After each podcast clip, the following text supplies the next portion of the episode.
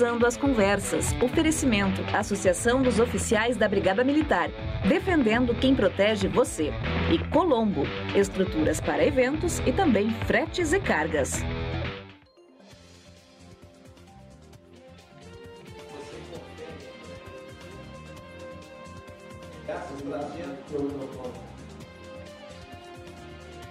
Tá ligado aqui, Léo? Bom, microfone está ligado. Tá ouvindo agora? Vamos lá. Boa noite. Eu sou Guilherme Macalossi. Agora estamos ouvindo bem? Tá tudo certo, Léo? Nosso programa está no ar aqui. O microfone talvez não estivesse ajeitado direitinho, agora está. Boa noite a todos. Cruzando as Conversas está no ar na RDC TV. Você acompanha o nosso programa de segunda a sexta-feira, sempre a partir das 22 horas. Análise dos assuntos mais importantes do momento, debate sobre os temas candentes na nossa sociedade e sempre trazendo a perspectiva dos nossos convidados aqui no estúdio e também pelas redes sociais, através de videoconferência na nossa mesa online. Cruzando as Conversas é um oferecimento da Associação dos Oficiais da Brigada Militar, defendendo quem protege você. E de Colombo, estruturas para eventos e também fretes e cargas. O nosso programa pode ser acompanhado pelos canais 524 da Claro Net TV, nas principais praças do Rio Grande do Sul, no canal 524 da Claro Fibra TV em Montenegro, Guaíba, Cachoeira do Sul, Gramado, Canela e Torres, e pelas redes sociais arroba RDCTV Digital em todas as plataformas, no Instagram, Facebook, Twitter e YouTube. E você também encontra o Cruzando as Conversas através do Spotify, Google Podcasts, fazendo download. No seu smartphone, você acompanha ele no formato podcast e também no nosso site rdctv.com.br. Você clica na aba Podcasts e daí pode fazer o download acompanhando aí a íntegra da nossa edição, tão logo ela vai ao ar. Bom, completamos três meses de vacinação né? no Brasil e no Rio Grande do Sul. Três meses de vacinação que estão sendo conduzidos, em boa medida, aos trancos e barrancos, com muitas interrupções por falta de insumos, falta de vacina. E nós vamos tentar aqui no programa de hoje fazer uma discussão aprofundada sobre o ponto de vista da gestão pública e também sobre o ponto de vista técnico, né, de quem trabalha no mundo da ciência, no mundo da pesquisa e que tenta, através da divulgação científica, abrir os olhos para os cuidados que nós precisamos manter, mesmo depois da vacinação. Ah, o Cruzando as Conversas teve a oportunidade histórica, né, três meses atrás, de acompanhar ao vivo a chegada das vacinas no estado do Rio Grande do Sul. A nossa colega repórter, uh, Melanie Rupental, ela esteve lá junto com a Ananda Miller no aeroporto Salgado Filho quando as primeiras vacinas chegaram. Eu vou pedir para a Nádia colocar na tela aí o vídeo. É um vídeo sem som, porque nós só coletamos a imagem. E vocês vão conferir aí novamente, então, a chegada do primeiro lote das vacinas. Nós fizemos a transmissão ao vivo aqui no programa. Né? Na época, expectativa muito grande a Mônica Calazans, lá em São Paulo, tinha sido recém-vacinada, um dia antes, se eu não me engano, uma coisa assim. Vocês podem conferir que na oportunidade, lá no canto, está lá o governador, acompanhado da secretária Rita Bergman, e os lotes chegando. E depois né, se seguiram outros lotes de vacina. Pode voltar para mim. Então nós transmitimos este fato histórico aqui no programa. A RDC era a única emissora que estava uh, transmitindo ao vivo a chegada das vacinas no nosso estado. Eu me orgulho muito disso, de ter apresentado esse programa nessa oportunidade. Hoje nas redes sociais a RDC fez uma, e no seu site, aliás, a RDC fez uma retrospectiva desses três meses de vacinação. Vamos colocar no ar aí, desde, desde o primeiro dia da vacinação no estado, até hoje, né, a retrospectiva, especial três meses da vacinação. Então, isso está no nosso Instagram, está no nosso site rdctv.com.br. Dia 18 de janeiro, o Ministério da Saúde começa a distribuição de vacinas aos estados. O Rio Grande do Sul recebeu 341 mil lotes da vacina. 18 de janeiro, então, primeiro, dia 11 de fevereiro, começa a aplicação da segunda dose no Rio Grande do Sul. O Rio Grande do Sul imunizou mais de 4 mil pessoas com a segunda dose. 20 de março, o Exército Brasileiro auxilia na logística de vacina no Rio Grande do Sul. E ali vocês veem imagens né, do corpo das Forças Armadas. Rio Grande do Sul, dia 22 de março, aplica 1 milhão de doses de vacinas contra a Covid-19. Tem a declaração, inclusive, do Maneco Racing, que está aqui no programa de hoje. 2 de abril, Forças de Segurança transportam a maior remessa de vacinas recebidas pelo Estado, 600, mais de 600 mil doses. 8 de abril, Rio Grande do Sul é o estado que mais vacina, 13,62%. Hoje está com mais de 16%. Né? Essa matéria você encontra nas nossas redes sociais. Então, uh, são três meses de vacinação. O Rio Grande do Sul hoje é o primeiro dos estados brasileiros no ranking. Isso é algo que tem que ser comemorado. Mas mesmo o Rio Grande do Sul tem um índice muito pequeno, visto o desafio de se chegar aí à imunidade de rebanho. É, e nós vamos tentar analisar aqui tudo isso, inclusive fazendo a comparação de como é que está o Brasil nesse momento com outros lugares do mundo. E para tratar deste tema, eu convidei o presidente da FAMURS, que está por dentro da situação da vacinação em todo o estado, porque afinal de contas tem contato com os prefeitos das mais variadas regiões. Maneco Racing. Maneco, tudo bem?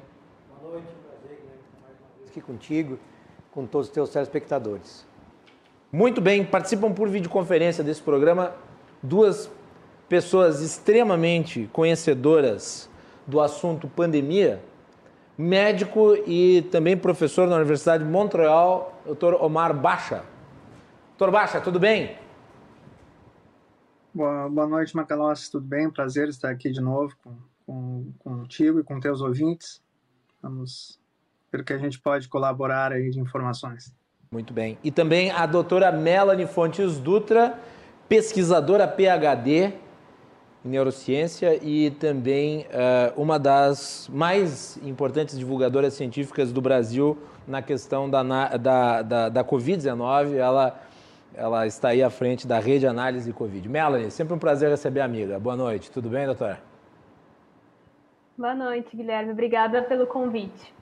Então tá aí, temos este elenco aí para analisar a questão das vacinas. E eu acho que a gente pode começar uh, falando sobre a posição do Rio Grande do Sul no ranking. Né? O Rio Grande do Sul é o primeiro estado, é o que mais vacina. Tem, se eu não me engano, pela última, última vez que eu vi tinha 16%. 18%. 18% agora, Maneco. Eu lhe pergunto, Maneco, vou começar por ti, que está na parte da gestão pública a que se, a que se deve esse diferencial, uh, mesmo que ainda tanto tenha por ser feito? Bom, Guilherme, primeiro né, é importante ressaltar que o Rio Grande do Sul atingiu 18%, como disse, né, da sua população vacinada com a primeira dose. Né? Obviamente, isso é um, um diferencial para o país. Nós já dizíamos lá no início da vacinação que a capacidade dos municípios do Rio Grande do Sul ela é diferenciada pelas condições socioeconômicas do nosso estado, pela maneira com que o Sistema Único de Saúde se organiza aqui no Rio Grande do Sul, né? assim como temos uma rede hospitalar também acima da média do país, o, a rede de atenção básica do Rio Grande do Sul também é muito qualificada. E é preciso também destacar que nesse período, para chegar a este índice que coloca o Rio Grande do Sul em primeiro colocado que mais vacina em porcentagem no país, nós tivemos ainda dezenas de municípios que ficaram dias sem vacinar ninguém por falta de vacina. Tá? Então, ou seja, nós poderíamos estar eh, tá vacinando muito mais pessoas, atingindo uma, um maior percentual da população, se tivéssemos uma quantidade maior de vacinas disponíveis para os municípios do país, especialmente do Rio Grande do Sul.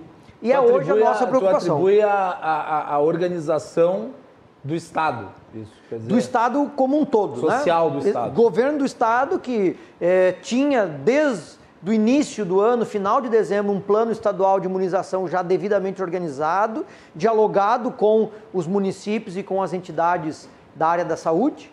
Assim que as doses chegaram, rapidamente isso se chegaram e chegam, rapidamente se espalha pelo estado, né? E os municípios com uma capacidade enorme, através das suas equipes de saúde da família, especialmente, de poder vacinar, vacinar com rapidez e com segurança. Estou observar, nós praticamente não tivemos nenhuma notícia de falhas aqui no Rio Grande do Sul durante todo este processo, o que nos deixa muito orgulhosos, mas ao mesmo tempo né, é, preocupados, porque nós poderíamos estar vacinando muito mais. Eu vou aproveitar e lhe perguntar como é que tu recebeu a informação uh, do governador Eduardo Leite relativa à antecipação de 8 milhões de doses de vacinas do consórcio COVAX Facility? Na verdade, o consórcio já está atrasado para com o Brasil. Tá antecipando de uma data que já Peraí, não tá havia... Está antecipando de um atraso, é De um atraso, exatamente. Né? É, é, e, e, o que, é, infelizmente, tem acontecido mês a mês. Tá? É, é, as previsões do mês de março de quantidade de doses não se confirmaram, as do mês de abril provavelmente também não se confirme. E é com isso que, infelizmente, os municípios estão lidando. Por isso que disse que nós passamos alguns dias com dezenas de municípios sem vacinar ninguém por ausência de vacina. Tá, então, tu quer dizer que tu só acredita nessas vacinas quando elas chegarem? Sem dúvida. E não é só eu, isto é todo. Esse negócio, ah, antecipamos 8 milhões de doses, 4 milhões em abril, 4 milhões em maio. Tem que chegar a 4 milhões de doses, né? Uh e é para o Brasil inteiro, né? Não é, Não é só para o Rio Grande do Sul, Sul exatamente. Né? E, infelizmente, as previsões do Butantan e da própria Fiocruz elas também não estão se concretizando. Né? É, o Butantan, por exemplo, recebeu hoje a quantidade suficiente para mais 5 milhões de doses, mas com uns duas semanas de atraso.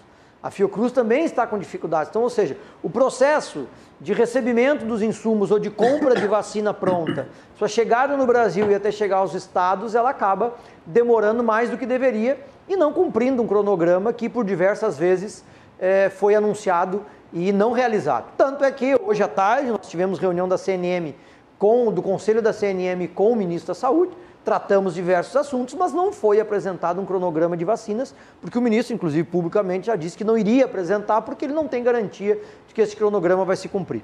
Então não apresenta o cronograma? Não há cronograma. Obviamente que a gente trabalha, torce para que venham cada vez mais quantidades de vacina. Mas não há, por exemplo, nós estamos hoje numa segunda-feira e não há previsão para a próxima vinda de vacinas até esta semana ou para a semana que vem. Vai vir?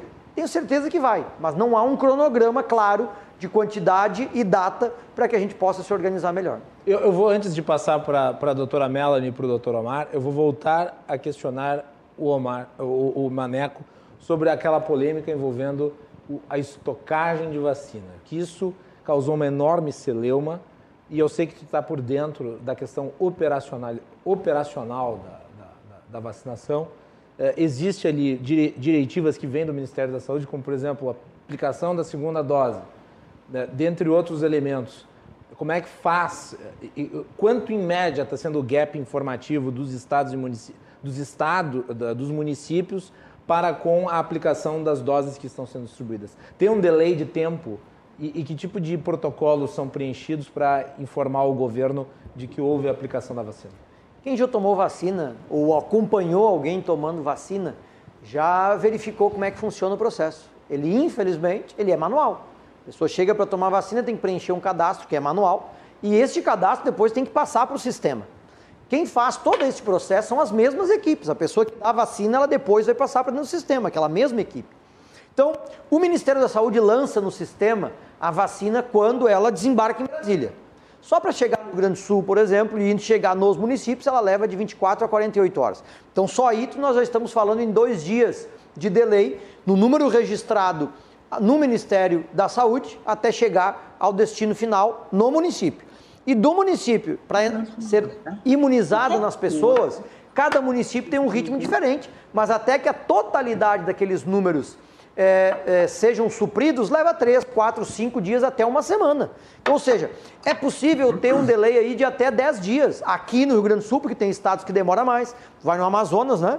Barco, avião, aí não tem, não tem sistema de informática naquele lugar, tem que voltar para depois na capital poder inserir no sistema. Então, isso não é que nem é que... voto eletrônico.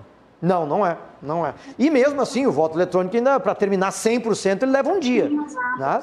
Então, esse é o problema. E, claro, esta, esta desinformação só veio à tona é, como mais um reflexo daquilo que infelizmente a gente tem visto desde o início da pandemia, especialmente desde o início das possibilidades de vacinação no final do ano passado, que é o próprio governo federal é, espalhando e tratando as questões sérias é, de maneira, na minha opinião, muito equivocada e causando dúvidas e desinformações nas pessoas.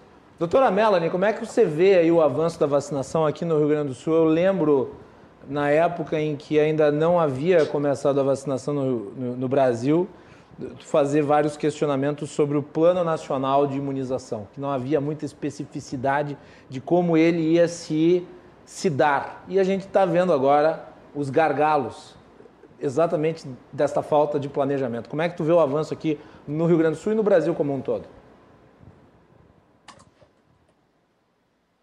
Eu acho que tem que habilitar teu áudio, Melanie. Tu está sem, sem som um clássico da pandemia, não é? Clássico da pandemia. Tudo Enfim, bem, Mara? Boa noite, pessoal. Tudo bem, espero que vocês estejam bem também. Em relação a essa pergunta, eu vejo que aqui no Rio Grande do Sul a gente tem uma certa velocidade importante, que ainda é muito aquém do que a gente espera, do que a gente necessita.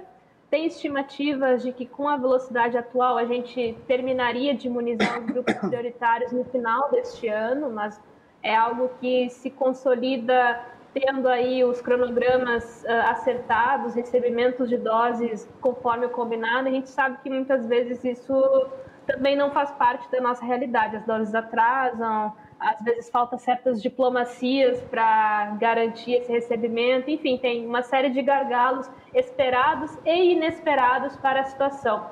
Então, eu vejo que o Rio Grande do Sul se destaca de muitos locais aqui no país por todos os motivos que o colega expressou anteriormente, mas a gente ainda tem um desafio muito grande, não só na vacinação, mas na conscientização.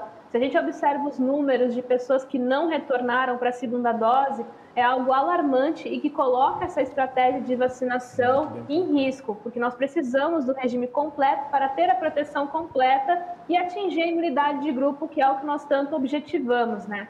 Então, eu colocaria esses dois pontos aqui centrais para a nossa discussão, porque vejo que, da mesma forma que a gente tem essa dificuldade em acelerar a vacinação, a gente tem um desafio tal qual que é a conscientização das pessoas, diminuir a hesitação, que é algo que eu venho, pelo menos, focando muito ao longo do último ano nas redes sociais também.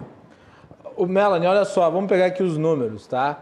Uh, Total, domingo, segundo o consórcio dos veículos de imprensa, foi 1.938.757 gaúchos, ou seja, 16,97, agora 18%, informa o Maneco, uh, que receberam a primeira dose. A segunda dose, ou seja, isso que tu mencionas, o regime completo da imunização, que são duas doses, duas doses, só 4,76% recebeu. Ou seja, 543.395 pessoas. Estão saindo por aí né, estudos relativos à imunidade pós-primeira dose. Mas não se tem certeza de nada, né, Melanie?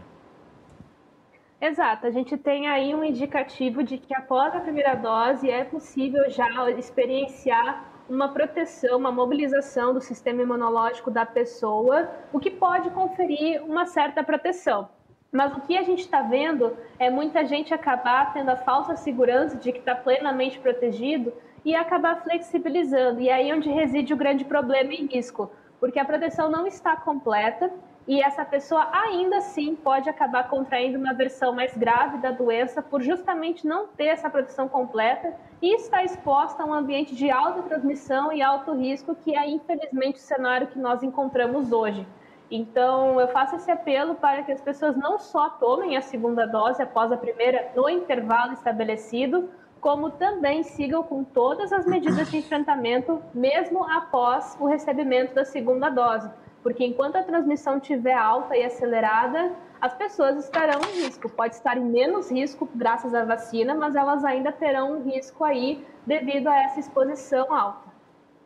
Muito bem, vamos ouvir o doutor Omar Baixa. Doutor Omar, como é que você vê o avanço da vacinação no Rio Grande do Sul e no Brasil? Bom, o Rio Grande do Sul, pelo que eu estou vendo, está na frente do Brasil. Estava vendo alguns dados do Brasil de hoje. O Brasil está com aproximadamente 13% da população vacinada. O pessoal fala muito em termos absolutos, né? Tantos milhões de doses, mas o que interessa, na verdade, é a porcentagem da população que está vacinada é, para que esse vírus, para que se atinja essa imunidade de rebanho. Então, o Brasil tem 13%, o Rio Grande do Sul está com 18%, né, como vocês falaram, está à frente, e o Brasil recebeu a segunda dose em menos de 5% das pessoas, o que é importante considerar, porque a primeira dose ela tem uma certa proteção, mas não é tão significativa quanto a segunda dose, né, que tem mostrado uh, uma proteção bem maior já em alguns estudos que estão saindo.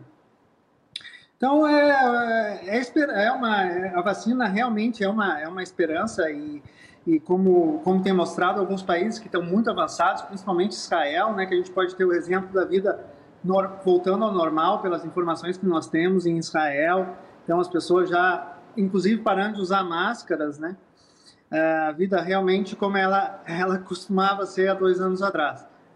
Só que ainda essa realidade ainda está longe de acontecer eh, no Brasil e na maior parte dos países no mundo, né? Então, eu estava é, eu tava acompanhando hoje, eu estava acompanhando hoje o percentual de vacinados, porque o objetivo primeiro da vacinação no Brasil é, obviamente, alcançar o grupo de risco.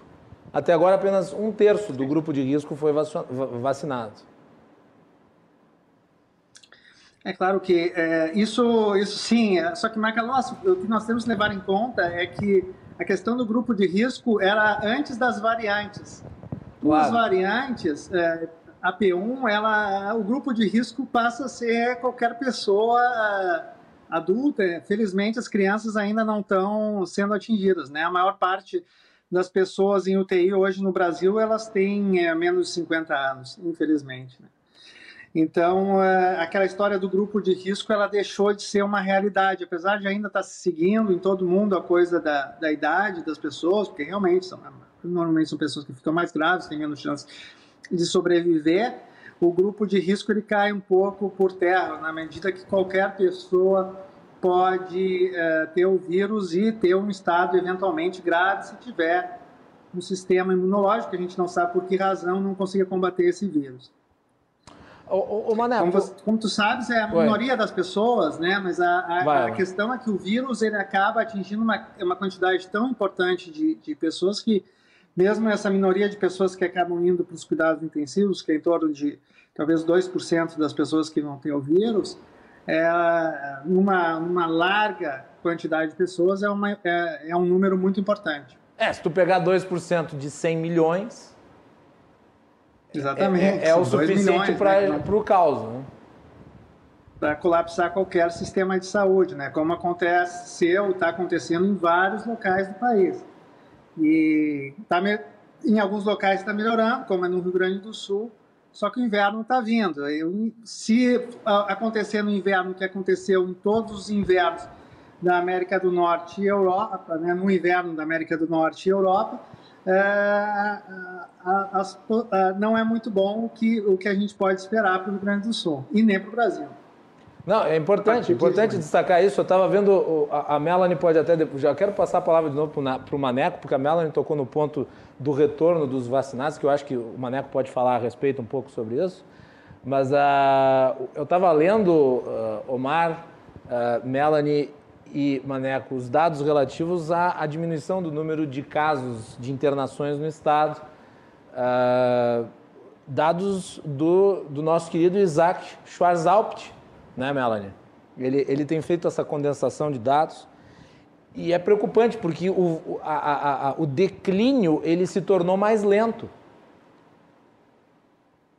O declínio de internações, que antes estava caindo com uma velocidade maior, deixou de cair com velocidade, passou a ser uma velocidade lenta e, segundo o Isaac, isso tende a fazer com que haja uma estabilização num patamar alto. Quer dizer, um platô elevado Exatamente. de internações. Exatamente, é o que nós estamos vivendo e para viver hoje, né? E claro, essa situação ela pode mudar com alguma flexibilização ou alguma ação que propicie um aumento da mobilidade, e isso, por conseguinte, levaria a um aumento da transmissão. Então, veja, Se nós estamos estabilizados em um patamar alto, o que é algo muito preocupante, ou seja, a situação não está piorando, não é que ela está melhorando, ela não está piorando. Imagine se com alguma flexibilização, alguma coisa que possa surgir, a gente saia de partida desse patamar alto para cima. Então a situação tem um potencial imenso para piorar se a gente não restringir mais, não fiscalizar mais ou não fizer mais medidas de enfrentamento enquanto sociedade enquanto gestão. Então, isso é muito preocupante. A gente vê, por exemplo, que já dá para observar alguns benefícios, como, por exemplo, uma redução na internação ali de 20%, pela última notícia que eu vi, na faixa etária de 90 anos, que é uma faixa etária que já tem uma cobertura vacinal interessante, foi um dos primeiros grupos a ser vacinados aqui no estado. Então, a gente vê claramente que a vacinação traz benefícios, né? Isso é algo que a gente, olhando para os dados, já vê isso no Rio Grande do Sul, já vê isso em outros lugares do Brasil, já vê isso em Israel e em tantos outros países que estão mais adiantados que nós. Mas fato é, por a gente ter uma transmissão acelerada, um alto risco de exposição, o que a gente está vendo é justamente populações mais expostas, como a população jovem, acabar ocupando mais esses leitos de UTI, agravando mais em virtude desse comportamento, dessa baixa adoção de medidas de enfrentamento, seja por causa do carnaval, de festas clandestinas, flexibilizações entre tantos outros motivos, porque é uma questão complexa e multifatorial. Então a gente vê esse quadro não melhorando, né? Por um lado, a gente vê um benefício numa faixa etária que já tem uma cobertura vacinal interessante, por outro, a gente já vê toda essa questão grave aí acometendo outras faixas etárias que está levando a esse, essa estabilização num patamar alto. Então a gente não pode de forma alguma se enganar ou cogitar uma realidade que não é a que nós estamos vivendo hoje. Nós temos que lidar com esses dados e o trabalho que o Isaac e tantos outros cientistas de dados vêm fazendo é de suma relevância, que é olhar para esses dados e ver o que a gente tem que fazer, porque eles vão estar tá nos dando uma melhor lupa sobre como é a nossa realidade. E agora não é hora de flexibilizar, é hora de restringir ainda mais, porque o cenário ali precisa melhorar. Ele não pode só parar de piorar, ele tem que melhorar. Maneco Racing, e isso que a, que a Melanie e o Omar falaram, mais aquele ponto que eu acho importante, o retorno. 100 mil gaúchos não, votar, não voltaram para a segunda dose. Nós, inclusive... É, é Aliás, 1,5 milhão de brasileiros, sendo 100 mil gaúchos. É pauta, inclusive, da nossa Assembleia, que temos amanhã de manhã, que vai contar com a participação da secretária Arita, é tratar como os municípios podem ampliar esta campanha para o retorno das pessoas à segunda dose. Isso está preocupando, evidentemente, todos nós e é preciso ampliar o diálogo com a comunidade local e, e fazer buscativa, inclusive, para as pessoas retornarem para a segunda dose. Sobre os números aqui no estado, até porque isso é pauta semanal dos municípios, governo do estado, entidade de classe, o que nós eh, estamos enxergando agora, como tu disseste bem, eh, os números diminuíram do início de março para cá, a partir é, da bandeira preta e das medidas restritivas, só que agora há uma estabilização no patamar que é igual ao pior patamar do ano passado. Uhum. Então, ou seja, nós estamos agora comemorando que nós chegamos ao que o ano passado era o caos para nós. Isto somado à nossa realidade de eh, possível retorno para a bandeira vermelha, né, uh, mais circulação de pessoas, uma eventual volta às aulas, que deve ocorrer logo em seguida, já preocupa, é tema inclusive da nossa reunião amanhã, porque com a chegada do inverno e se houver uma nova subida de contaminações, casos internações, nós vamos ter uma soma da situação atual, que é melhor do que há dois meses atrás, mas é a pior igual a do ano passado, e que esta soma pode nos dar é, agora no meio do ano, uma situação pior do que esta é, do mês de março e final de fevereiro, que obviamente é o que ninguém quer. É, e já é preocupação nossa, é, tema da reunião amanhã, para que a gente possa trabalhar aí a fiscalização e conscientização, que não é fácil, né? Tu poder fazer este equilíbrio para tentar evitar a subida novamente dos casos, na medida em que a vacinação ela não tem o ritmo que deveria e o fato de não ter a maioria da população vacinada é, não faz com que nós tenhamos a redução esperada é, pela vacina. Isso só vai acontecer quando a maioria das pessoas estiver vacinada. São, são os municípios os responsáveis pela aplicação das vacinas. que faz a contabilização. Eu pergunto, Maneco, não tem como se criar um sistema de notificação? Porque a pessoa vai para casa com o papel lá, com o boletim, com a data. Muitas vezes ela extravia, acontece. As pessoas extraviam os documentos, e ainda mais esses, que não são os, os principais. A partir de agora, eu acho que a carteira de vacinação vai se transformar num dos principais. Mas, uh, mas em geral, se extraviam documentos assim. E muitas pessoas acabam se esquecendo. Não teria uma possibilidade hoje, com toda essa tecnologia que nós temos à disposição, de se notificar as pessoas. Por exemplo, deixar o número de telefone cadastrado para que, é, é, para que perto da data a, a pessoa receba uma mensagem dizendo: ó, oh, dia tal é a sua segunda dose, não se esqueça de completar o regime de imunização. Você não está protegido sem que haja a segunda parte da vacinação. Por que, que isso vem, em algum lugar isso vem sendo feito? Eu desconheço. Não. Mas é... deveria. E aliás, está aí outro erro estratégico que devia ter sido organizado, quer dizer, um sistema de notificação de imunização. Tá, o sistema ele é do governo federal. Né? Os municípios alimentam um sistema que não é nosso, que é do governo federal, que é quem controla e detém essas informações, que inclusive são limitadas para o acesso a, aos municípios. O que nós vamos tratar amanhã é justamente disso de começar uma busca ativa, até porque ninguém esperava, não estava no, no, protocolo, não estava no planejamento aqui do Estado e dos municípios esta uh, grande não procura a segunda dose. Ninguém imaginava que isso fosse acontecer, porque a, a ansiedade da maioria da população é justamente tomar a vacina. Então a gente não esperava isso, fomos pregos de surpresa com este grande com essa grande dificuldade na segunda dose e a partir de amanhã vamos tratar eh, estratégias aí para poder ampliar essa busca ativa nos municípios e diminuir esses números. Mas eu, eu já fico com essa recomendação, que se notifique por WhatsApp. Se o sistema permitisse, né, Macalossi? Porque hoje não permite. E o sistema, ele é, volto a dizer, ele é um sistema único, né, do ESUS, que é do governo federal, que é o mesmo para todos os municípios brasileiros, que não é só para, não é só para esta vacinação, é para outras e, e outras informações também do sistema de saúde que os municípios utilizam e que, infelizmente, não é o sistema que poderia ser para a nossa atual disposição de tecnologia. Doutor Omar Baixa, como é que tu vê essa questão do monitoramento? Ah, é, é uma questão desde sempre que nós não temos aqui no Brasil, né? Desde a época dos testes, diga-se de passagem época dos testes. É. Ainda, ainda é tempo de testagem em massa. Né? A Grã-Bretanha, por exemplo. Deveria ser, né? Deveria ser sempre. Né? A Grã-Bretanha, por exemplo, ao mesmo tempo em que pratica a vacinação em massa e faz restrições, ela também usa a, a, o controle através do monitoramento da testagem. Recentemente, um novo programa de testagem que ia distribuir dois testes por semana para cada britânico. Sim, impressionante. Né?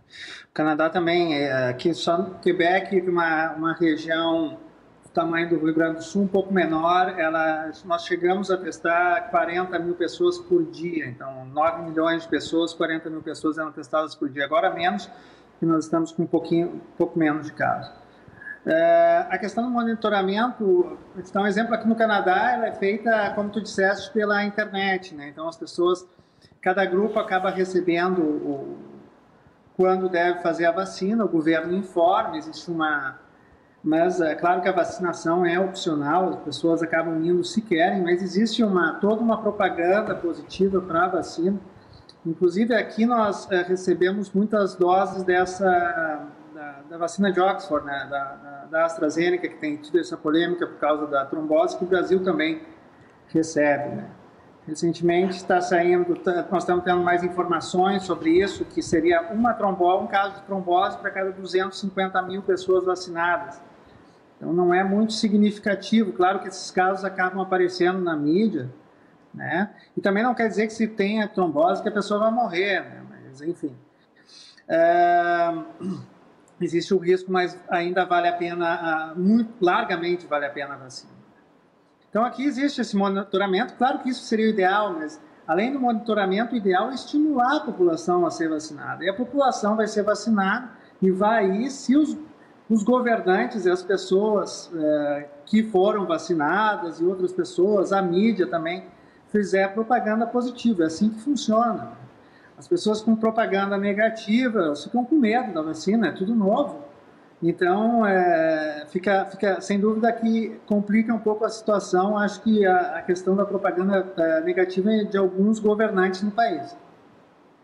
Ô Melanie, uh, antes de a gente falar, vamos fazer, nós vamos fazer um break daqui a pouco, nós vamos falar sobre a questão da, das reações adversas, que eu acho que tem um toque muito importante dado aí pelo Dr. Omar, uh, mas eu, eu gostaria ainda de, de pegar essa questão que nós estávamos tratando sobre o retorno uh, dos, dos vacinados para a segunda dose.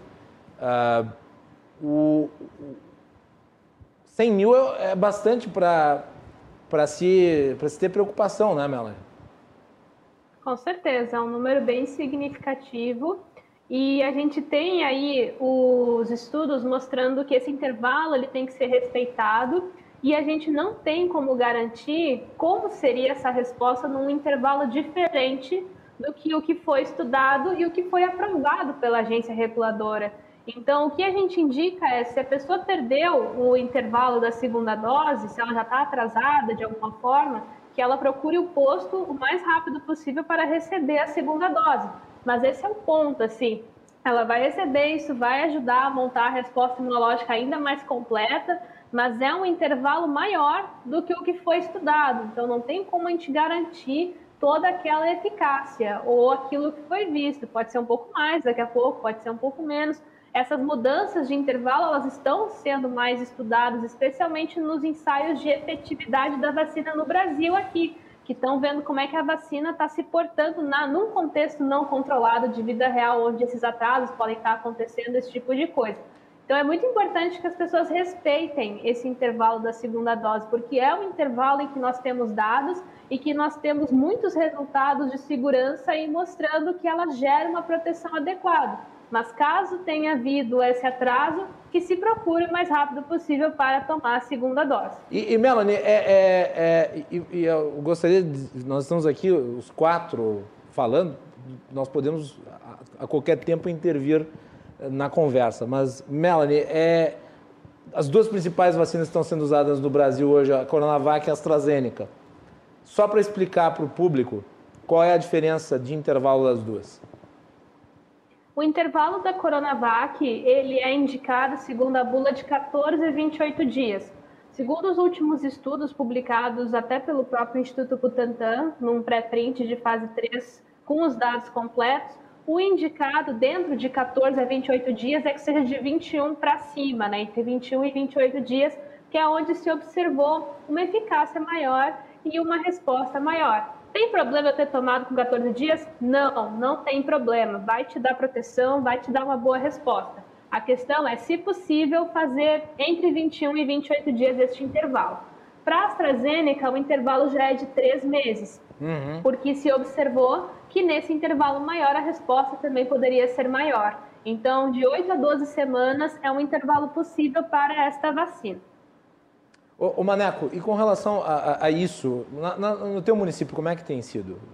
Vai. O município de Taquari tem é, avançado muito na vacinação, inclusive tem ficado dias é, sem vacinar por ter rapidez e agilidade no processo. Né? Inclusive na busca ativa da segunda dose, que acaba sendo facilitada nos municípios menores, porque os próprios agentes de saúde, as equipes dos postos de saúde conhecem as pessoas. Né?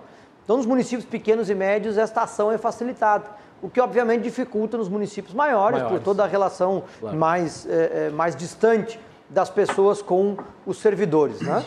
Mas, como disse, é, as equipes do Rio Grande do Sul, a constituição, a organização do nosso sistema de saúde básica, ela tem dado os resultados esperados e a nossa expectativa é que a gente consiga acelerar ainda mais esse processo com a chegada de mais doses e agora fazendo a busca ativa da segunda dose a gente conseguir equilibrar mais os números.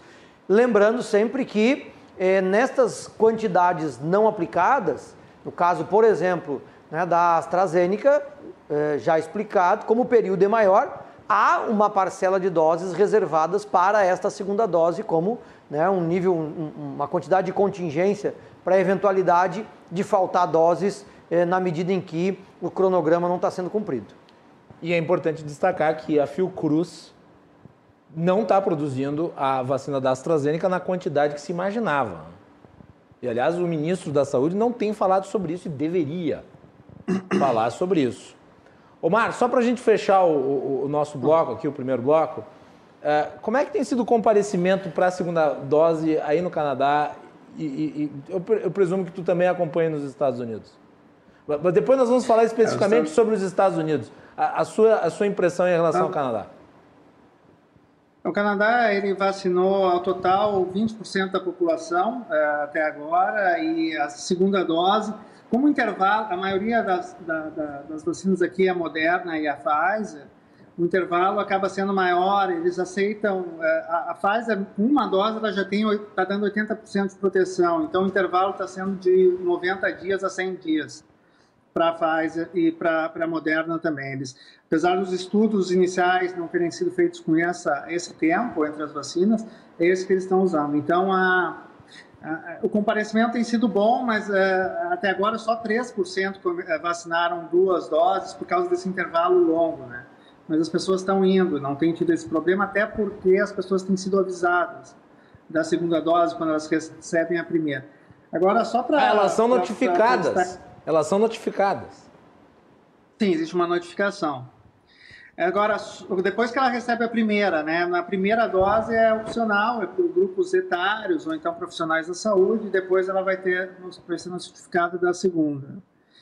Agora, só para colocar também que os, a questão das vacinas no mundo inteiro, fora os países produtores de vacina, tem tido um atraso enorme, né? Todo o esperado em todo mundo. Assim. Então, fora Inglaterra, Estados Unidos, no caso específico de Israel e mais alguns países, Israel, apesar de não ser produtor, tem um acordo muito grande ali com a Pfizer. A maioria dos países, na Europa, o Canadá mesmo, estão um atraso muito maior do que seria esperado. Mas é importante destacar que esses países não estão com esse descontrole que nós estamos tendo aqui, né? Não, absolutamente, né? Seria inaceitável em qualquer país. Inclusive Portugal, que o sistema chegou a colapsar, agora eles fecharam, se não me engano, fecharam um mês, mas fecharam, foi lockdown total em Portugal, e agora eles estão com um dos melhores controles da Europa depois que fecharam.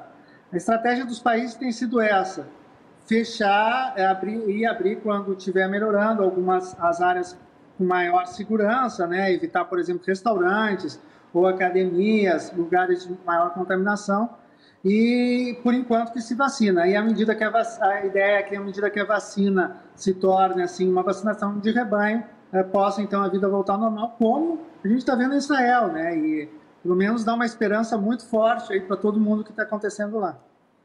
Muito bem, nós vamos fazer um intervalo e na volta nós continuamos com o Maneco Racing, presidente da FAMURS, a doutora Melanie Fontes Dutra, pesquisadora PhD da Rede Análise Covid, e o doutor Omar Baixa, médico e professor da Universidade de Montreal. Retornamos na sequência para falar sobre vacinação, vamos falar sobre efeitos colaterais, campanhas de conscientização, que eu acho que são importantíssimas. O Maneco poderá falar sobre a parte da gestão pública, da necessidade dos governos implementarem né, é, políticas de incentivo e a doutora Melanie e o doutor Omar poderão falar sobre efeitos colaterais. O Omar já pensou isso nesse primeiro bloco, mas nós vamos retornar para aprofundar, porque inclusive está havendo recusa em relação à AstraZeneca. E como diria o Chapolin Colorado, não priemos cânico. Mas nós explicaremos isso na volta. Fique conosco.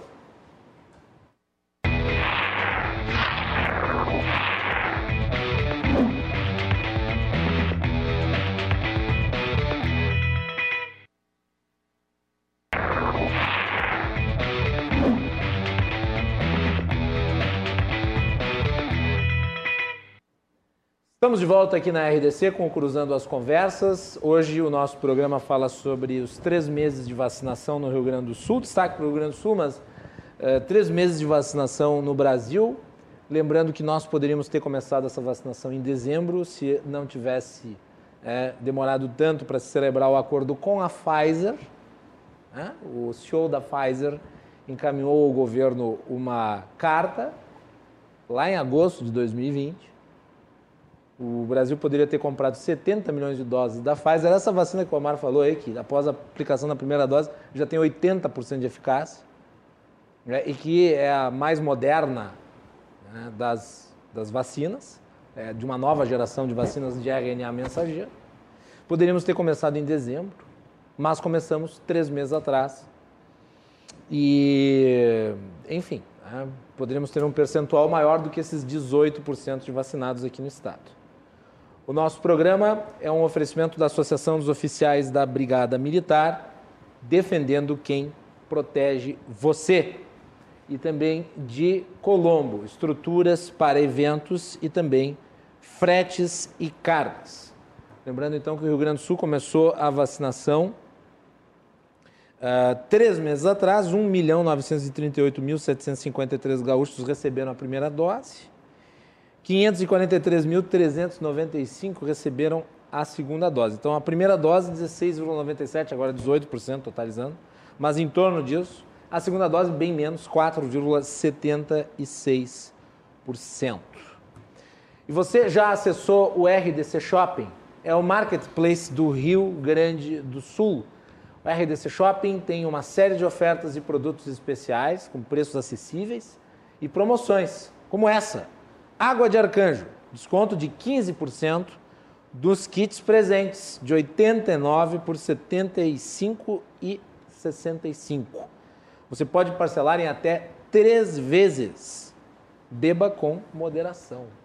É rdcshopping.com.br. Estamos de volta com Maneco Rassen, presidente da FAMURS, Melanie Fontes Dutra, pesquisadora PhD da Rede Análise Covid, e Omar Baixa, médico e professor da Universidade de Montreal, Omar está em conexão conosco lá do Canadá. Uh, vamos falar sobre campanhas de conscientização e sobre efeito colateral das vacinas. Que isso gera uma celeuma gigantesca. Né? Eu vou começar pelo.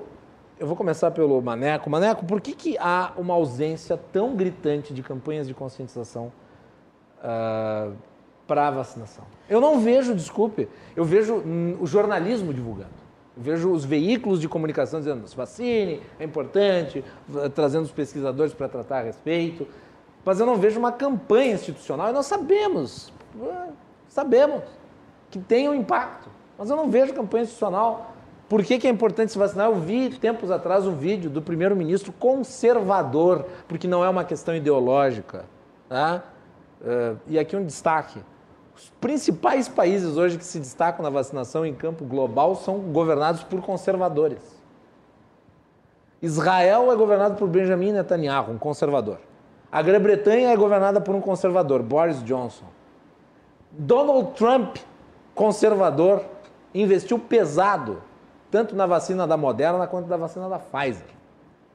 E eu poderia estar a, a, a Alemanha, que é governada pela Angela Merkel, que é uma conservadora, porque ela é da democracia cristã. E, o Biden, que também é da ala mais à direita, né? Ele é moderado Exatamente. do Partido Democrata. E no Chile, que é um destaque na América Latina, o Sebastião Pineira é de centro-direita.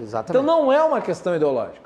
Então, a gente, eu vi aquele vídeo do Uh, eu vi aquela, aquele vídeo do Benjamin Netanyahu fazendo ele a propaganda, e muito bem humorada a propaganda. Aparecia até um, um, dragão no fim, que eu pensei que era o jacaré, que o Bolsonaro mencionou. Uh, mas esse tipo de campanha faz uma falta danada no Brasil. Eu, é, Vai lá, Maneco. Agregando uma informação, aquela que tu disseste, que a Pfizer ofereceu ao Brasil no ano passado vacinas, tem mais algumas que se somam a esta falha. Né? Todos vão lembrar que o ministro da época chegou a anunciar a compra de 46 milhões de doses da Coronavac e foi desautorizado pelo presidente. Nós ficamos 30 a 45 dias nesse debate, o que atrasou a vinda de insumos, atrasou a produção do Coronavac e atrasou, obviamente, o início da vacinação. Tá? E nós tivemos também, é, pelo, pela presidência da República, uma encomenda sem a devida prioridade e na menor quantidade possível do, do consórcio dos países em desenvolvimento. São três fatos que atrasaram o início da vacinação aqui no Brasil e a quantidade de vacinas que temos hoje e no início, e hoje, somando ainda, é, até agora, a Anvisa enrolando para não liberar a Sputnik, que já é aplicada em dezenas de países no mundo e que aqui no Brasil ainda não foi autorizado. Inclusive, é uma decisão do STF dando até a semana que vem para a Anvisa autorizar a sua liberação. Então, são fatos que se somam a resposta da pergunta que eu queria te dar, da ausência de campanhas de conscientização, Macalós, acho que o primeiro fato é, da ausência dessa campanha é do próprio governo federal. Este final de semana, o presidente da República estava de novo visitando comunidades e promovendo aglomerações sem máscara. Quem dirá fazendo campanha para vacina, que nem ele próprio disse que ainda não tomou, né? enfim. Então, ou seja, esta falta de coordenação nacional mínima, esta falta de planejamento e organização mínimo do governo nacional reflete diretamente na política dos estados e municípios. Aqui no Rio Grande do Sul é uma falha enorme do governo do estado, governador Eduardo Leite. Nós, a FAMURS, desde o ano passado, temos insistido em vários temas que acabaram ficando de lado. Um deles, a campanha de conscientização, por diversas vezes, inclusive nos colocamos à disposição de colaborar financeiramente com o governo do estado para poder fazer uma campanha estadual de conscientização. Não foi feita. É, também nos colocamos à disposição do governo do estado para fazer uma campanha de testes maciça, que também não foi feito. Alguns municípios acabaram fazendo individualmente. Né? E só para fechar aqui este raciocínio, na questão econômica também, nós por diversas vezes pedimos ao governo do estado para, através dos bancos públicos do Rio Grande do Sul, fazer linhas de créditos com juros subsidiados para os setores econômicos mais atingidos, o que o governo do estado também não fez, o que é, na nossa opinião, uma grande falha que a política de combate à pandemia do Rio Grande do Sul estabeleceu.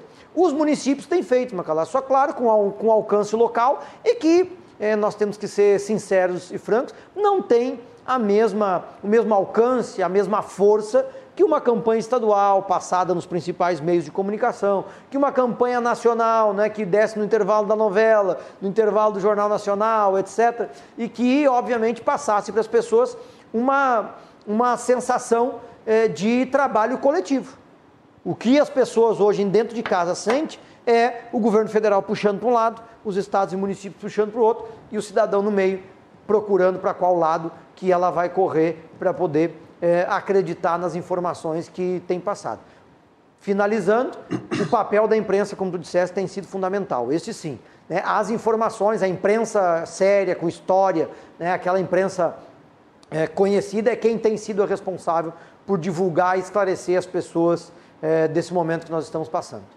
Diga-se de passagem, a RDC está com os drops do Conversa com o Especialista e muitos deles focados na questão da vacinação. Melanie Fontes Dutra. Eu concordo com tudo isso. Eu acho que esses entraves eles são muito complexos, porque, por exemplo, com essa questão da Sputnik que foi mencionada, a gente observando o painel vê que existe um lado também que poderia talvez ser agilizado em parte da própria agência, mas também existe um outro lado onde há uma tendência muito grande de complementação de vários documentos, inclusive a entrega de pelo menos 15,48% dos documentos para a agência, né? E olhando aqui o painel, são documentos muito importantes acerca do funcionamento dos vetores virais da vacina, entre outros fatores que são necessários para a gente fazer a aprovação aqui no país. Então, eu só queria complementar essa discussão dizendo que esse entrave ele é complexo, né? Tem de um lado essa questão que pode estar tendo algum tipo de uh, falta de agilidade por parte da agência, pode. Mas a gente também tem um outro ponto, né, que já é um ponto muito recorrente, que é esse atraso na entrega e complementação de documentos por parte também da União Química e do Instituto Gamaleia, né? União Química no Brasil o Instituto Gamaleia é o desenvolvedor dessa vacina. Mas fato é, nós precisamos da vacina, nós precisamos da Sputnik, nós precisamos de mais doses da Coronavac, da AstraZeneca, precisamos da Pfizer, precisamos da Janssen, precisamos das vacinas do Covax e de outras que forem sendo aprovadas e se mostrarem seguras e eficazes, que são adequadas para a realidade do Brasil, porque nós não estamos em posição de vacinas boas para a nossa realidade e para nós, especialmente numa situação onde a nossa melhor previsão é terminar grupos prioritários este ano, né? Em que a previsão para abrir para a população geral ainda está em aberto.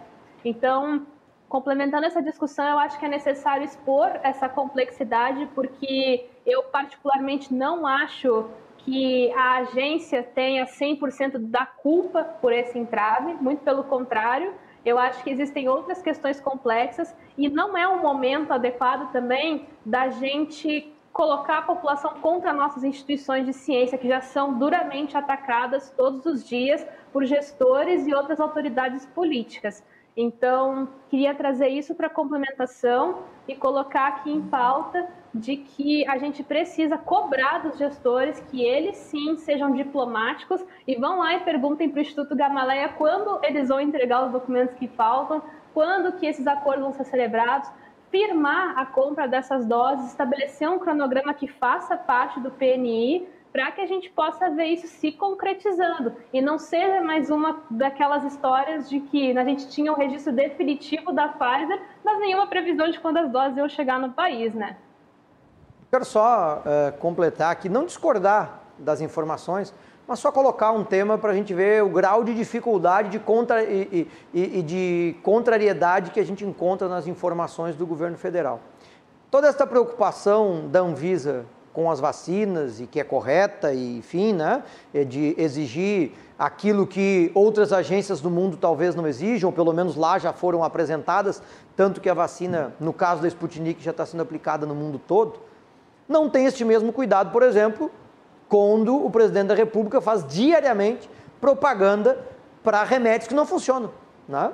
Então, se por um lado tu tenta trancar a vacina, por outro tu libera ou é, é, conscientemente ignora a propaganda de remédios que não funcionam e que eh, os primeiros estudos que estão surgindo já estão dizendo que, pelo contrário, né, estão levando as pessoas à, à morte e aceleração da contaminação. Então, para ver o grau de dificuldade que a ausência de planejamento, a ausência de organização e a ausência de compromisso do governo federal com a pandemia tem causado em todos nós. Toromar. Só queria colocar, é, são, são, concordo com, com, tudo que foi dito, eu só queria colocar que são coisas diferentes. Não? O que eu vejo da Anvisa, e eu vi a, a, qualidade que eles fizeram a análise das vacinas, e eu vi todo, todas as cinco horas da, da Coronavac e da, da AstraZeneca, é uma qualidade qualquer país de primeiríssimo mundo, assim. E quanto às medica, medicações que estão sendo usadas, essas, essas medicações que evitariam o coronavírus, por exemplo, como a cloroquina, que mais está mais que sabido que não, não funciona, entre outras, é, elas não têm a ver com a Anvisa, porque a Anvisa liberou essas medicações em outra época para outros outras doenças, então elas já estão no mercado. isso não só para a gente não fazer uma salada de frutas. Quanto à Sputnik, ela não é, ela é usada em vários países, mas ela não é usada também em vários países. Ela não é usada na América do Norte, ela não é usada na maioria dos países da Europa. Então eu desconheço a Sputnik, desconheço a qualidade da, da Sputnik para fazer para fazer para vocês maiores eh, esclarecimentos. Mas o que eu tenho visto é a Anvisa trabalhar com muita seriedade, independente do governo federal. Um outro fator que vocês falaram que eu achei interessante, daí eu tenho um exemplo aqui do Canadá, são o, o, a força dos governantes. Acho que eu já citei nesse programa, uma vez que eu falei, que aqui o governador do estado, né, que aqui eu, não, não tem o nome de, de, de primeiro-ministro do estado, na verdade, que aqui é uma província, ele vai, desde o início da pandemia, ele foi todos os dias, ele tem um horário que ele vai, todos os dias ele vai na televisão falar e dar orientações com o secretário de saúde dele ao lado. Então, é, essas coisas fazem muita diferença, porque o que eu vejo a população elege. E, e lá na, na época, como, Omar, lá na época do Mandetta era feito. É, exatamente. É. Se a gente for lembrar, né, no Brasil, no início foi se tentou fazer era, isso. Chegava até a ser. O Mandetta ia falar, as pessoas até se acalmavam um pouco, porque ele passava um pouco de parcimônia. Depois, é, pessoal, depois, depois, esse, depois, esse se, depois não teve mais isso. Em nível federal. Né, essa, essa, essa mensagem repetida e os governantes não entrando em conflito sobre temas que são que a ciência, né? E aquilo que os governantes dizem é, eu sou político, eu não sou, e eles vão na ciência, o que, que a ciência está dizendo e realmente seguem o que os preceitos científicos, e aí a gente consegue um controle muito maior dessa pandemia e com menos danos à economia. Uh, Melanie, deixa eu, deixa eu trazer para ti de novo. Questão da. Porque o Omar tocou isso no primeiro bloco. E depois eu gostaria da impressão do Maneco, até pelo que ele tem sentido em relação à distribuição das vacinas e tal. A maior parte das vacinas hoje que estão sendo aplicadas no Brasil são Coronavac, mais de 80%. Eu apontei aqui, não sei por que razões a Fiocruz, não sei se o Maneco tem informação disso, por que, a Fiocruz não está produzindo as vacinas da forma como se imaginava que ia produzir. mas me parece que há um problema objetivo lá na produção das vacinas da, da AstraZeneca. Uh, a Coronavac, entretanto, vai com, de vento em popa, né? 40 milhões de doses já produzidas pelo Instituto Butantan. Aliás, hoje pela manhã o governador João Dória estava recebendo aí uh, mais insumos para produzir vacinas vindos da, da China. Bom, de qualquer modo, modo, há uma polêmica envolvendo a vacina da AstraZeneca, que diz respeito à questão dos efeitos colaterais, como por exemplo trombose. A primeira-ministra da, da, da, da, Alemanha, Angela Merkel, combatendo a desinformação, ela recebeu não a vacina da Pfizer, não a vacina da Moderna, ela recebeu a vacina da AstraZeneca, exatamente para mostrar que é seguro. Eu gostaria que a Melanie falasse um pouco sobre isso. Com certeza é um exemplo muito forte e é o que a gente vem falando sobre como é importante ter exemplos no momento de crise. Acho que o Omar falou aqui uma coisa fantástica, que é essa memória aí de quando, por exemplo, a gente tinha essa questão do Mandetta, do Wanderson, do Gabardo, sempre se reunindo ali no fim da tarde para falar sobre a pandemia. O fato deles três estarem ali acalmava muitas pessoas, passava uma segurança para elas. Isso é interessante, a gente precisa de exemplos no momento que nós estamos em crise e receber a confiança dos gestores de que eles estão alinhados com a ciência para resolver esta crise, que é completamente diferente do que a gente vê a nível federal do país hoje, né? Então isso faz falta. Essa falta de coordenação nacional é um dos maiores problemas hoje do enfrentamento da pandemia e um dos nossos maiores entraves para estar num cenário ainda melhor. Então isso é um fato. Outra questão é essa questão dos eventos adversos que foram relatados com a vacina da AstraZeneca. É frequente e vou dizer que é esperado que vacinas, numa grande campanha de vacinação com milhares de aplicações de doses, é esperado que eventos adversos vão sendo relatados, porque muitos desses eventos são associações temporais, são coisas que aconteceram num tempo parecido, num tempo próximo ao momento em que as pessoas se vacinaram e que não necessariamente tem uma relação de causa e consequência com a vacina. A gente viu isso na Noruega, quando aquele grupo de, acho que era 13 idosos, acabaram falecendo, eram idosos que moravam em lares de longa permanência, após ter recebido a vacina da Pfizer. E, com um estudo bem feito de estatística, se observou que esse valor era muito abaixo daquele mesmo uh, observado em óbitos semanais naquela faixa etária, naquela, naquele local, que era um local de longa permanência. Então não tinha relação com o imunizante, poderia ser simplesmente o que se observava naquela semana, naquela faixa etária, naquele lugar. Então, quando a gente vai estabelecer uma relação de causa e consequência, a gente tem que fazer um estudo, a gente tem que levantar todos os casos, ver a frequência na população vacinada, a frequência na população geral e estabelecer estatisticamente essa relação de causa e consequência. Uhum. E o que a gente está vendo para essa vacina da AstraZeneca é uma imensa dificuldade em estabelecer, em bater o martelo que a vacina foi a causadora desses eventos. Enquanto tem alguns grupos mostrando que é possível e começando a investigar como esses mecanismos poderiam estar por trás dessa possibilidade, a OMS e outras instituições já estão se posicionando dizendo que não, que essa relação não foi estabelecida e, portanto, não dá para a gente afirmar que foi por causa da vacina. O que, que a gente tem que entender sobre tudo isso? Que mesmo que, mesmo considerando que possa ter relação com a vacina, o risco é baixíssimo. Para a gente ter uma noção de ideia, o risco ficaria cerca de 0,0004%. O risco de você ter trombose por ter tido a Covid-19 é de 16,5%.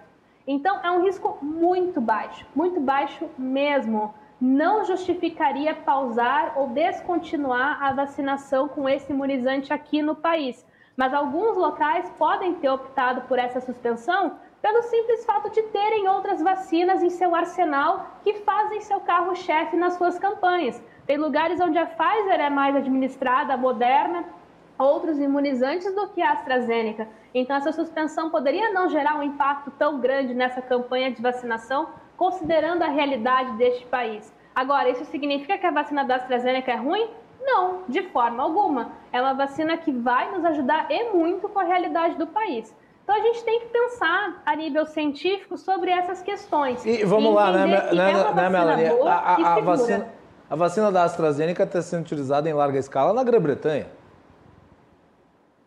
Exatamente, né? E não somente lá, tem vários outros lugares que também estão fazendo. Se a gente for parar para ver, não foi tantos países que descontinuaram ela. Muitos estão com uma suspensão temporária até mais estudos serem levantados e realizados para tomar uma decisão, o que também é algo esperado quando um número de eventos aí é relatado junto com a vacina. O Maneco, você tem observado na, na campanha de vacinação recusa? Para tomar vi, vacina? Vi casos de recusa em relação à AstraZeneca. Sim, infelizmente sim, aqui em Porto Alegre é, foi notícia. E daí a necessidade de campanha de conscientização. Exatamente. Inclusive sobre a questão dos efeitos colaterais. Porque, é, eu- por incrível que pareça, né? É, o problema é que a gente, é, aqui no Brasil, desde o início das primeiras possibilidades de vacinação, há já uma parcela da sociedade que, infelizmente, liderado pelo próprio presidente da República, que desacreditou as vacinas. Né? Quem não lembra do presidente dizendo que não ia comprar a vacina chinesa? Que hoje é responsável por mais de 80% da nossa imunização e, por incrível que pareça, é hoje a vacina uma das mais seguras do mundo. E as pessoas estão querendo escolher tomar a vacina justamente aquela que o presidente dizia que não ia funcionar. Né? Isso agora está acontecendo com uma pequena parcela, em virtude né, dos, dos noticiados possíveis eventos aí no mundo. Mas é, é- é a questão da campanha da conscientização. Né? Mesma coisa as notícias quando sai, ah, a pessoa faleceu por Covid, mesmo já tendo tomado a primeira dose da vacina ou tomado a segunda dose da vacina. Bom, é preciso a gente lembrar que nenhuma vacina tem 100% de eficácia. Não, e vamos, considerar que, que- vamos considerar que nenhuma vacina também eh, dá o dom da imortalidade. Né? Exatamente, né? Então, só que, claro, isto fomenta aqueles que estavam esperando algo nesse sentido para poder divulgar fake news e dizer, viu, avisei, enfim. É um momento difícil que nós estamos vivendo no país, de dificuldade de estabelecer critérios mínimos de coisas básicas numa pandemia que está matando aí milhares de pessoas por dia. Ô, doutor Omar, eu lembro que quando começou a vacinação com a Pfizer, também teve um noticiário muito focado nas reações alérgicas, mas não tem mais se tratado disso, né?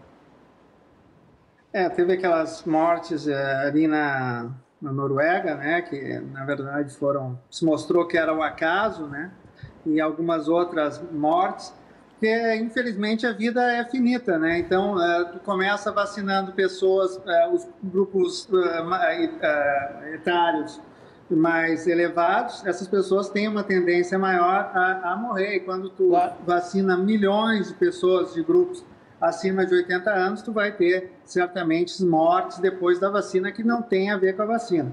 Mas claro que num primeiro momento acaba se pensando, ah, será que foi a vacina e tal? E a Pfizer mostrou com, com as milhões de doses que já foram vacinadas que não tinha, não era esse o problema. Ela dá outros efeitos. A principal é dor no braço, febre em algumas pessoas, cansaço em outras, né? Algumas pessoas têm uma reação mais forte, mas fora isso ela tem se mostrado muito segura. A questão da E, AstraZeneca... e é a importante, e é, e é vasta- importante, é importante destacar, né, doutor Omar, doutora Melanie e Maneco, que essa, esse efeito colateral comum, não estamos falando aqui dos efeitos adversos, como por exemplo, ah, reações alérgicas exacerbadas, ou mesmo trombose, caso venha se comprovar que houve em alguma situação trombose. Mas esses efeitos colaterais como dor, ah, estado febril, isso daí é próprio da vacina, porque ela está acionando o sistema imunológico do- do- do- da pessoa que a, que, a, que a recebeu. Quer dizer, é a reação do corpo à vacina, que já é uma prova da- da- do efeito da vacina, do efeito benéfico da vacina. Né? Devolvendo para o doutor Omar. são efeitos variados, de pessoas para pessoas, né? Isso. Então, é, não, não, não é uma coisa. É, é, muitas pessoas acabam tendo febre e tal, mas não, não é a maioria das pessoas também. É- são efeitos variados, e como tu disseste, naquela se depende, claro, é, é um efeito imunológico da própria vacina. Muito bem, vamos fazer mais um break, depois nós vamos voltar para fazer o comparativo da vacinação no Brasil e em outros países do mundo. Tem o vídeo do presidente dos Estados Unidos, Joe Biden, eh, sobre a amplificação da vacinação por lá, eh, que eu acho muito importante de ser destacado aqui. E nós vamos falar também sobre. Depois eu gostaria que a Melanie falasse um pouco sobre o município de Serrana, né, que ela chegou a escrever um fio no seu Twitter. Serrana é um município que teve um, um patamar altíssimo de, de imunização por meio da Coronavac. É, e é um exemplo de como as coisas podem funcionar. Fiquem conosco, já voltamos.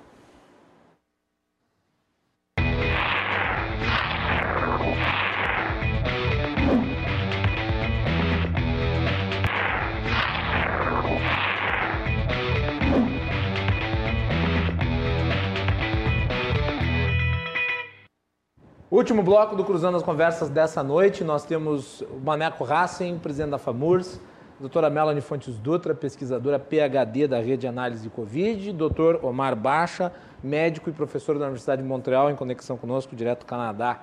Nosso programa é um oferecimento da Associação dos Oficiais da Brigada Militar, defendendo quem protege você. E de Colombo, estruturas para eventos e agora também fretes e cargas.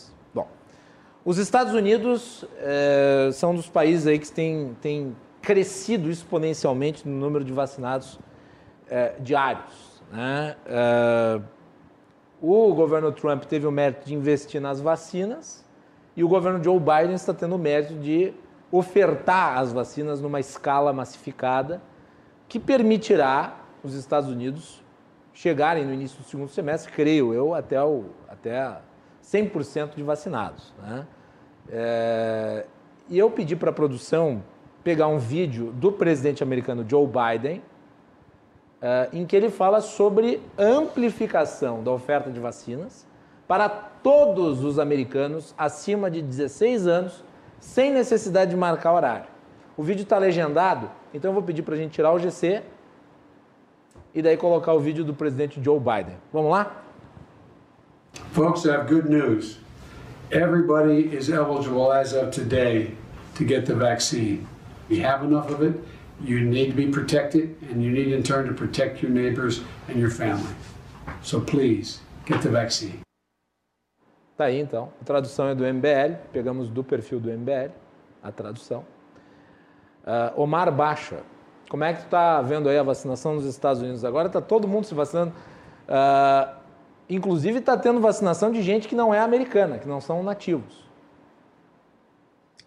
Os Estados Unidos, é, eles são, é, como tu, tu, bem destacaste, eles são produtores de vacinas, e isso graças ao, ao Trump, né, ultraconservador, que investiu muito nisso, e agora o Biden dando continuidade e fazendo mais propaganda, né, eles já vacinaram 25% da população duas doses né, em breve. Eles, os Estados Unidos chegaram ali em fevereiro, não sei se vocês lembram, a ter mais de 4 mil mortes, inclusive chegaram a ter 5 mil mortes por dia, Sim. né, no auge, no auge do inverno. E hoje eles estão com menos de 500 mortes. Eu, eu, na última semana, eu não vi hoje, mas eles estão reduzindo drasticamente. Isso por dois fatores, né? Uma, as pessoas estão tendo, eu tenho a impressão que as pessoas aumentaram bastante cuidado, mas a vacinação em massa tem sido um efeito muito importante ali.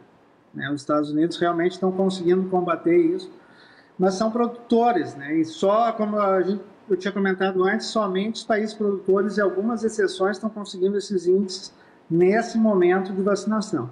Eu acredito que a partir do segundo semestre, a maioria dos países. Mas, mas o detalhe é que o Brasil também é, é, é, é, é produtor, né? no caso. Tem a Fiocruz e o Butantan. Né? Só que a Fiocruz não está é, dando conta do recado. de insumos de outros locais, né, Macalossi? Daí depende de insumos eh, que, que vêm de outros locais. Então, o país tem a capacidade de produzir, mas não tem os insumos, né, que são os produtos básicos da vacina. Então, mas se eu não me engano, mas se eu não me engano isso estava para ser uh, eh, para ser resolvido. Quer dizer, mesmo a importação de insumos, os agentes farmacêuticos ativos.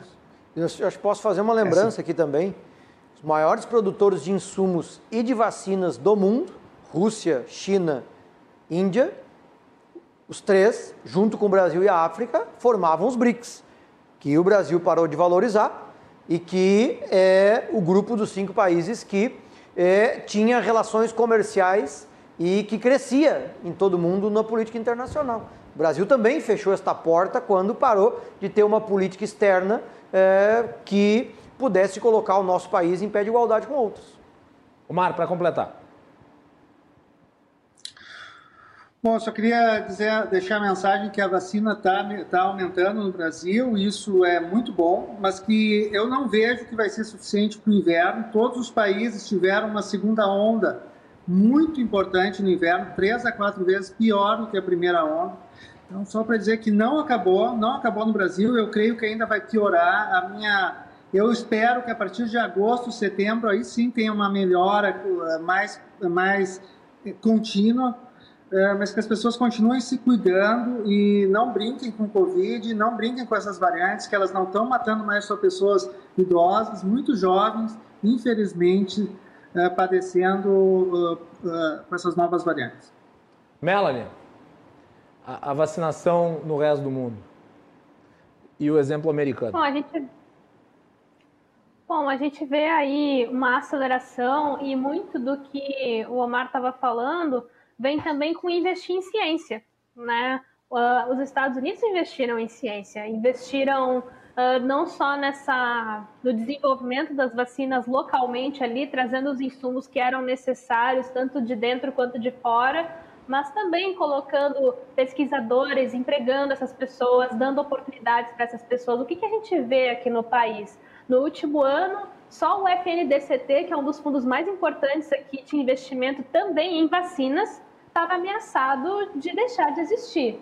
Então, a gente está vivendo um país que é completamente apático com a sua ciência a nível de gestão e que não investe na ciência num dos momentos mais críticos onde este investimento, onde este investimento traz benefícios diretos para a crise de saúde pública que nós estamos vivendo e para a população de um modo geral em múltiplos setores da sociedade também na economia.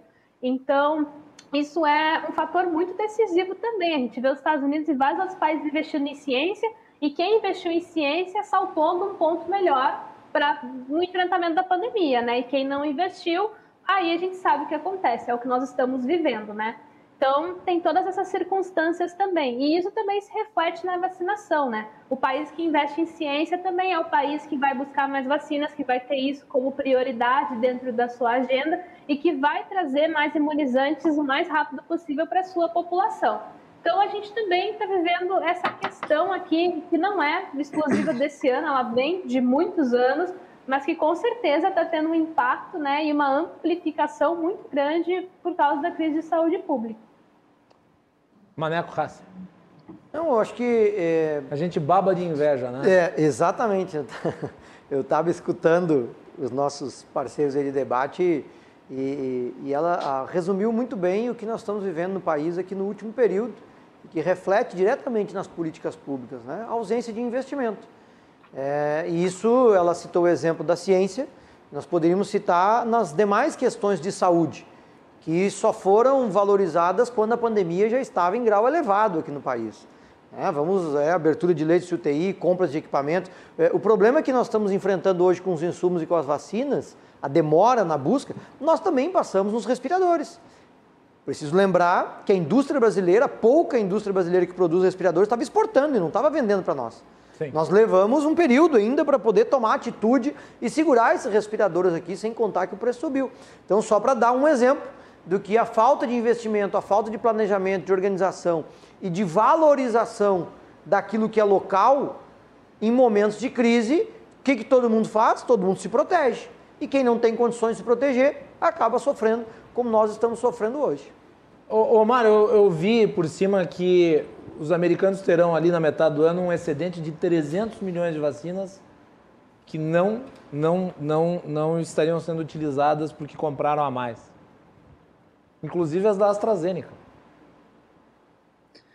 É, é, provavelmente o que vai acontecer é que eles vão primeiro liberar para os países é, próximos a eles, as fronteiras, que seria provavelmente México e Canadá, que vão acabar se vacinando logo após, porque daí existe um interesse estratégico aí, né? Aquela história, ah, o Brasil é, deu vacinas para o México e para o Canadá e não deu para os Estados Unidos deu vacinas para o e para o Canadá, não deu para o Brasil, né? Teve aquela notícia, mas isso é um interesse estratégico dos Estados Unidos. E provavelmente depois, aí sim, vão, vão, vão, vão, vão exportar para o resto do mundo, se for o caso, né? Mas eu acho que Estados, no caso dos Estados Unidos, ele vai defender primeiro os seus interesses. E Israel, só para citar, Israel hoje caiu a necessidade de usar máscaras em locais públicos, né, Melanie? Exatamente. A gente vê essa melhora, como o próprio Omar comentou, acho que foi o Omar, inclusive, ali no início do programa, de que Israel está vivendo um momento muito próximo da sua normalidade, né, daquilo que era familiar anteriormente da pandemia, deixando a obrigatoriedade da máscara como algo optativo, porque fez as medidas restritivas de uma forma adequada, no tempo adequado e durante a condução dessas medidas aplicou a vacinação em massa. Então atacou o problema, que é a pandemia, de múltiplas formas, controlando a transmissão e diminuindo o número de suscetíveis na população. A gente vê esse exemplo em vários outros locais também, apesar de que Israel hoje é o que mais dispara né, em vacinação de massa no mundo. Então, acho que bons exemplos não faltam. O que falta é boa fé e, sobretudo, uma condução responsável da pandemia. Só para completar só o raciocínio, porque é importante a gente é, destacar. Os dois países que a gente está debatendo aqui, discutindo, Israel e Estados Unidos, desde o início do atual governo, são tidos como modelo em todas as áreas, né? Econômicas, Inclusive, na área... a viagem da delegação lá, que foi ver do spray. Exatamente. Eu não sei que benefícios. Né? Então, eu, sinceramente, não sei que benefícios que teve essa viagem para o Brasil. Não vi nenhum. nenhum de nós, por enquanto, descobriu. Mas eu estou citando esses dois exemplos para ver como combate à pandemia, é, situações de vacinação, enfim, não são questões ideológicas ou de partidos ou deste ou daquele. É uma questão de inteligência. É uma questão de compromisso com a sua população. Então, Israel e Estados Unidos, que são teoricamente até hoje eram modelos para o nosso governo federal, são os países que estão mais avançados eh, na no combate à pandemia, e nós, ao contrário, infelizmente hoje estamos sendo mal vistos no mundo todo, a maioria dos países impedindo né, a entrada de brasileiros, isso logo, logo eh, tende a ter, inclusive, consequências comerciais e econômicas, né, que vão piorar a nossa situação se o grau de responsabilidade do Brasil com a pandemia não aumentar. Aliás, né, uh, em Israel nós tivemos aquela cena histórica e vexaminosa do ex-chanceler ex sendo recriminado publicamente por não usar máscara. Foi em Israel. Ô Melanie, tu tá por dentro da situação de Serrana, que é um município de São Paulo que foi escolhido é, para receber mais doses, para fazer uma imunização coletiva. Explica para nós como é que está lá, qual que é o efeito lá da, da, da Coronavac. Bom, para quem não está a par do que está acontecendo, Serrana faz parte né, do projeto S do Instituto Butantan, em parceria com o Hospital Estadual de Serrana, o governo de São Paulo e a própria Prefeitura de Serrana. Né? Serrana é uma cidade que fica a mais ou menos 314 quilômetros da capital, ali na região de Ribeirão Preto. E foi uma cidade que foi escolhida pelo Instituto Butantan e esses outros parceiros para a construção de um estudo com 30 mil moradores dessa região, residentes de Serrana, para fazer uma vacinação em massa e observar a efetividade da vacina Coronavac, ou seja, os efeitos da vacina num contexto não controlado de vida real, né? Por que Serrana? Porque Serrana é um local onde tem muita gente que vai para outros lugares para trabalhar, né? E ela é uma cidade que poderia nos trazer essa informação, considerando vários fatores aí que podem uh, levar a um aumento da transmissão ou contextos que podem realmente fazer com que a vacina se mostre realmente protetora para esse cenário não controlado. Então, é um estudo que ele já está bem adiantado, se eu não me engano, agora domingo eles iam completar a aplicação da segunda dose uh, em alguns grupos, né, os principais grupos aí que eles estão vacinando. Foi muito bem uh, organizado por períodos, né, eles dividiram as regiões em cores e a partir dessas cores eles estipularam datas para ir imunizando esses moradores acima de 18 anos, né, nessas quatro regiões. E eles estão, então, finalizando as aplicações dessas vacinas para observar daí esses efeitos. Então, recentemente até foi noticiado que, graças à vacinação, as hospitalizações tinham diminuído, mas eu, particularmente, achei um pouco precoce colocar somente nas vacinações, porque, como a gente não tinha uma grande aplicação da segunda dose, a gente sabe que a primeira gera uma proteção, mas não é aquela proteção completa que se espera com o regime completo. Apesar de que o próprio estudo de Manaus mostrou que após a primeira dose a vacina já poderia gerar uma proteção importante.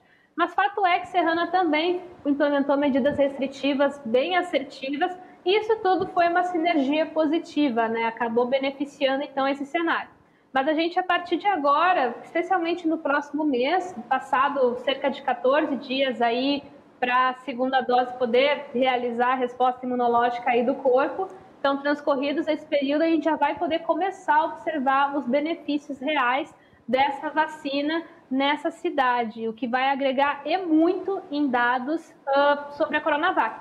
Inclusive, Serrana, junto com Israel, fazendo uma parceria para montar estudos de efetividade imunizantes, visto que tanto Israel quanto Serrana estão nesse projeto de vacinação em massa. Então, essa parceria entre esses dois locais está sendo feita para aumentar o nosso conhecimento de efetividade de vacinas no contexto da Covid-19. Muito bem, tá aí então. Estamos por dentro da situação de Serrana. Esperamos aí que os primeiros efeitos positivos da vacina sejam verificados lá. Eu acredito que, que não demorará para eles, eles aparecerem, até porque estão saindo estudos, né, Melanie? Uh, relativos ao grau de efetividade da Coronavac, que tem sido até num patamar mais elevado do que os do, dos estudos preliminares antes da distribuição para o público, né?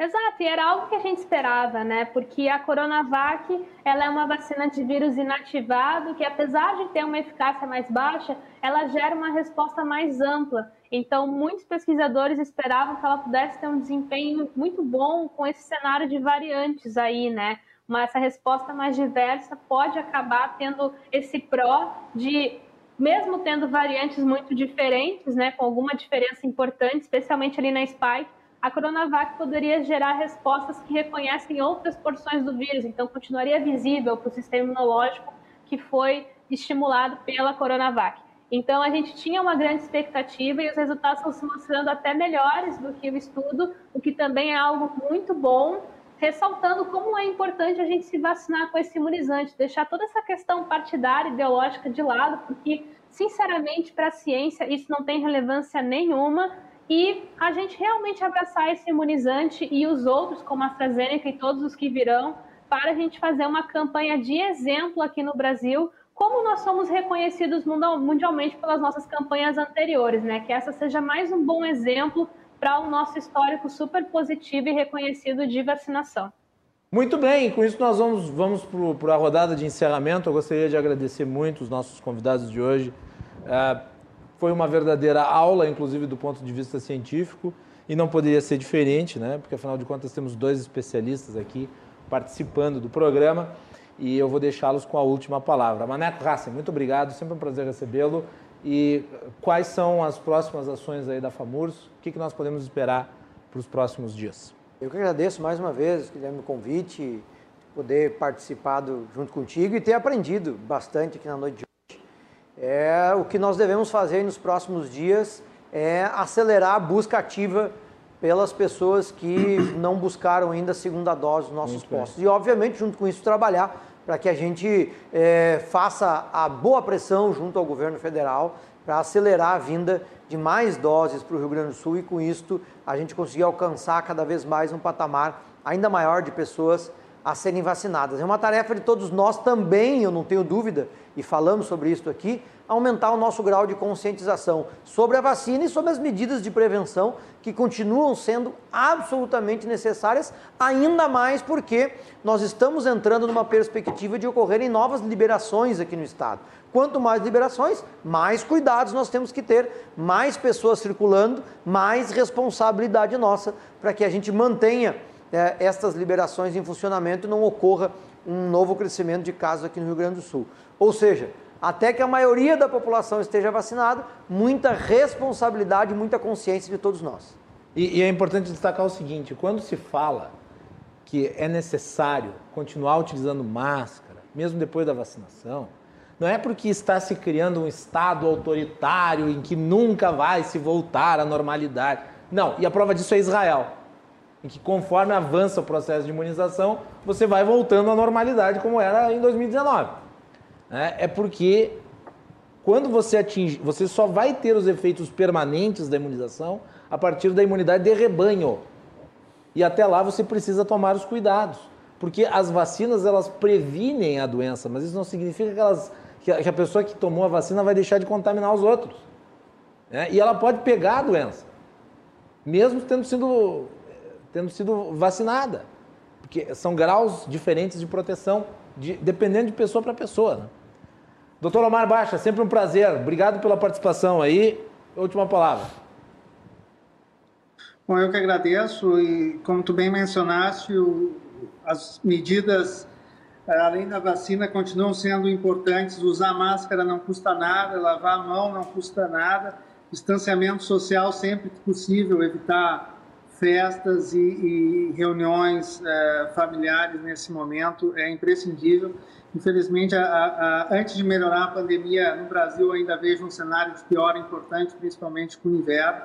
E, claro, com a vacina, e creio que a partir de setembro a coisa realmente deve, se, deve melhorar de uma forma mais duradoura, mas até lá, todo cuidado é pouco. Muito bem, para finalizar, Melanie Fontes Dutra. Muito obrigado, Melanie. E, e eu não posso deixar de, de, de, observar que eu gostei muito do seu Covid de pelúcia lá ao fundo, que eu não pude deixar de notar que tu tem um Covid de pelúcia ao fundo. É um Covid de pelúcia, Melanie? É, ele tem, ele tem ajudado muito nessa questão de divulgação científica. Eu tenho feito vídeos no TikTok com checagem. Ah, não, por favor, pega ele então, traz ele mais para perto da câmera. Traz ele mais para perto da câmera. Ah, peraí então. Deixa pega ele aqui, mostra, mostra o Covid de pelúcia. Que tem uma cara braba, não é uma cara feliz, né? É um, é um, é um, é um, é um, um bicho, é um animal, é um, é um negócio de pelúcia, mas do mal, não é do bem. Né? Tá aí, olha, ih, Brabão. Tá aí. Ele é brabão. E aí é muito legal porque o pessoal adora os vídeos do Corona Check, que é ele mesmo checando as fake news que fazem dele mesmo. Então, são formas criativas que a gente vem fazendo de divulgação no TikTok. Isso aí. São formas criativas de divulgação científica, né? Muito bem, então, show de bola. Para finalizar, ah, muito obrigada. Então, Vai. só para finalizar, assim, deixar uma mensagem final, eu fecho totalmente com o que o Omar falou. Nesse momento, a gente precisa aderir às medidas de enfrentamento, a gente precisa de mais restrições, a gente precisa dar subsídios para as pessoas poderem adotar essas restrições também, né? Essa história do auxílio emergencial é de suma importância, então a gente precisa fazer o que é necessário para controlar esse cenário. Não adianta a gente achar que um tratamento precoce existe não adianta a gente achar e idealizar a realidade de uma forma que não é a realidade que nós estamos, né? Nós precisamos entender a realidade como ela é para agir assertivamente sobre ela e mudá-la. E a forma de fazer isso é sob a ótica da ciência, e fazer isso de uma forma imparcial, fazer isso de uma forma o mais dentro da realidade possível, porque tem métodos que nos levam a essas respostas mais próximas da realidade possível. Então, que a gente siga acreditando na ciência, defendendo a ciência, que é a nossa principal ferramenta para o enfrentamento da pandemia, aderindo às medidas de enfrentamento, usando máscaras bem ajustadas no rosto, fazendo distanciamento, evitando aglomeração. E, sobretudo, pessoal, se vacinem, busquem a segunda dose. É de suma importância completar essa imunização. E mesmo após vacinado, siga com as medidas de enfrentamento. Quando a gente atingir uma imunidade de grupo ou ficar muito próxima dela, Aí a gente conversa sobre flexibilizações. Muito bem, Melanie Fontes Dutra, obrigado pela participação. E nós vamos ficando por aqui. Amanhã o Cruzando as Conversas volta às 22 horas. Nós vamos ter uma entrevista com o secretário de Administração de Porto Alegre e também a participação de deputados estaduais para falar do governo do estado, dentre eles o Tiago Simon, que já está confirmado, e mais novidades ao longo da nossa programação e também nas redes sociais da RDC, arroba RDCTV Digital. Uh, uma boa noite a todos e cuidem-se.